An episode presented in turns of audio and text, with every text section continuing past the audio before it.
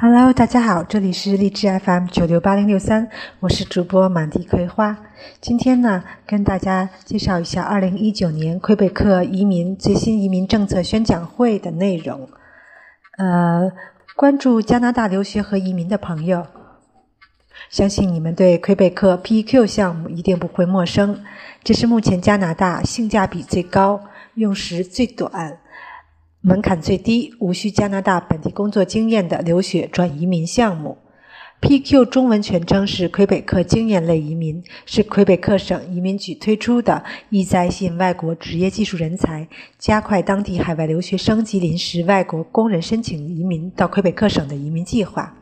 尤其是魁北克的目前的一千八百小时职业培训项目，更是以时间短、学费低，吸引着各个年龄层的学生。那么目前呢，魁北克 PQ 项目处于暂停接收申请中的状态，很多留学生朋友都非常关心十一月一日以后是否会重启，重启后条件是否会增加。也有些人通过电话咨询方式，认为就能知道将来的政策的导向。这些呢，可能有些天真。通常来说，接电话的人完全不可能接触到政策方面的一手动向。呃，在九月二十五号呢，我们参加了最新一期的魁北克移民局举办的关于魁省移民政策宣讲宣传讲座会。讲座会在 McGill 大学举行，呃，由 Montreal International 和魁北克移民局的主持，持续约两个半小时。如果你想听这个音频呢，可以登录网址 letsquebec.com，呃，letsquebec.com letsquebec.com。嗯，Montreal International 的代表主要讲解了学签的保持、CQ 的延期和工签的情况。我们呢就在这里不做过多的陈述。关于备受关注的 PQ 部分，移民局的发言人首先陈述了暂停 PQ 的原因。是因为移民局的工作人员现在主要的精力是寻找在魁北克省内持有工签的人，且这些人是能与魁北克雇主提供的工作相匹配。他提及魁北克现在很多雇主无法找到他们所需要的人才，尤其是在魁北克的偏远地区，用人荒已经成了政府需要解决的头号问题。之后，他介绍了 PQ 项目，他的介绍呢，对关于政策的介绍也并没有太多的新意。其中有一位。有几位同学提到了十一月一号后政策是否会改变，而移民局的发言人表示：“我也希望有个 crystal ball 魔法水晶球。”他的言下之意就是他本身也无法预测十一月一日之后发生什么。他建议大家呢做好准备，多关注魁北克移民局的官网。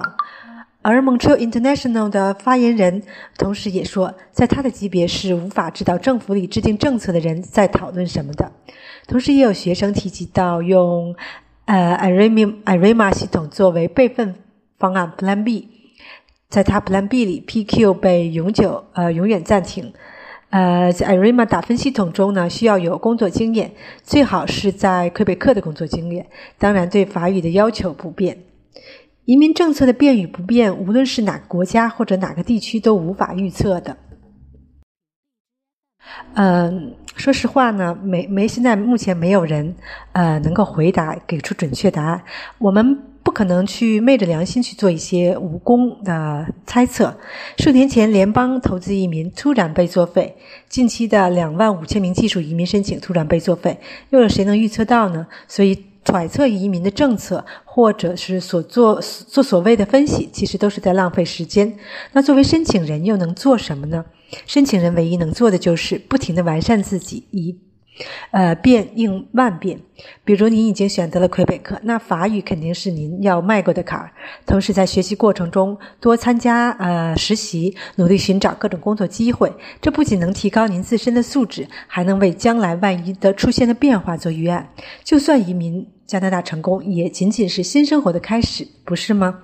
当然，我们也希望魁北克移民局不要改变现有政策。如果又要法语又要工作才能申请魁北克。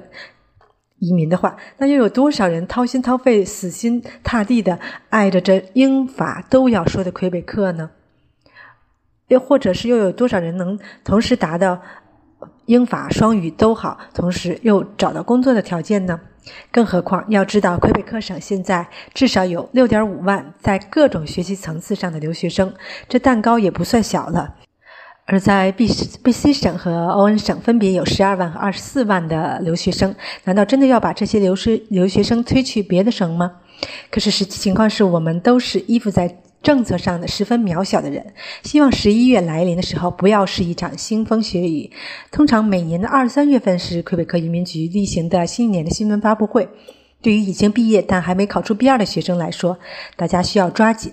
对于我们的呃。客人呢？我们有着强大的本地社会关系网，各种各样的工作，从厨师、修车工、文秘到码农、游戏制作、电影视频、特效师等，都会呃有一些人脉。如果需要呢，我们可以为您推荐一份合适的工作。呃，有兴趣的朋友呢，可以上网站 letsquebec.com 收听这次宣讲会的部分音频。好了，呃，最后呢，感谢大家的收听，呃。欢迎关注我们的微信公众平台“道家 Visa”，D A O G I A V I S A。我们下次再见。